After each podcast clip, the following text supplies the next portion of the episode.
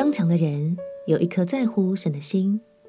朋友平安，让我们陪你读圣经，一天一章，生命发光。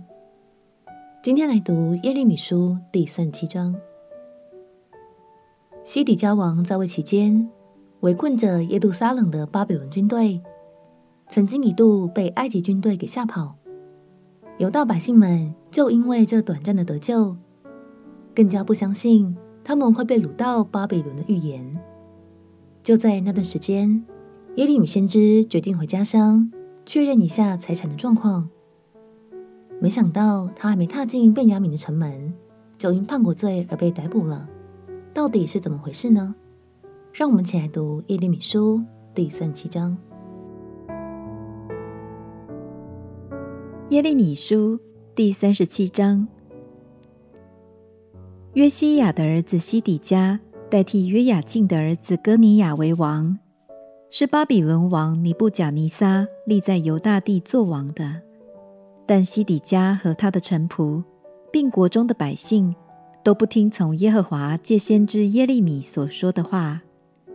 西底家王打发示利米亚的儿子犹甲和祭司马西亚的儿子西番雅。去见先知耶利米，说：“求你为我们祷告耶和华我们的神。”那时耶利米在民中出入，因为他们还没有把他囚在监里。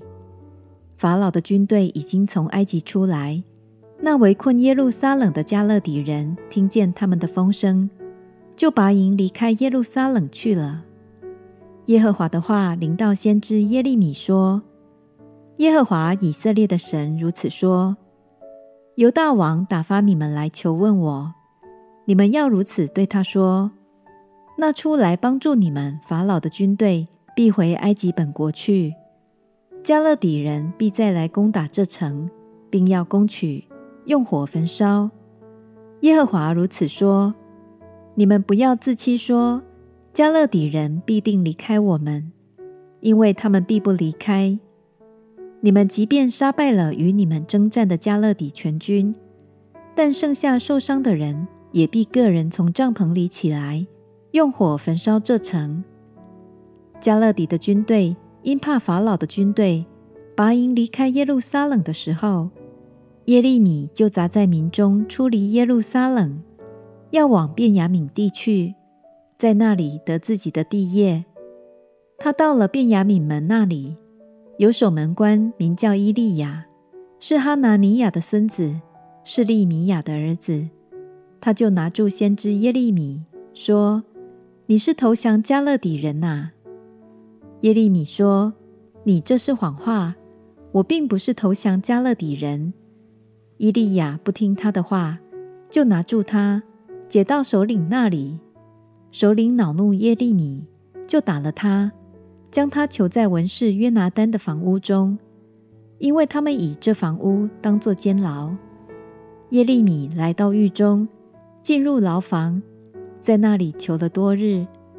西底家王打发人提出他来，在自己的宫内私下问他说：“从耶和华有什么话临到没有？”耶利米说：“有。”又说：“你必交在巴比伦王手中。”耶利米又对西底家王说：“我在什么事上得罪你，或你的臣仆，或这百姓，你竟将我囚在监里呢？对你们预言巴比伦王必不来攻击你们和这地的先知，现今在哪里呢？主我的王啊，求你现在垂听，主我在你面前的恳求，不要使我回到文士约拿单的房屋中，免得我死在那里。”于是西底家王下令，他们就把耶利米交在护卫兵的院中，每天从饼铺街取一个饼给他，直到城中的饼用尽了。这样，耶利米仍在护卫兵的院中。西底家王只能私底下偷偷招来耶利米，也无法直接释放他。这表示当时西底家王。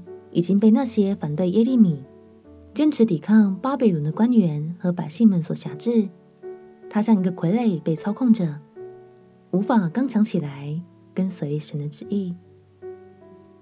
亲爱的朋友，西底家王一直很顾忌人的想法，其中一个很大的原因，很可能是因为人是肉眼看得见，而神却是我们看不见也摸不着的。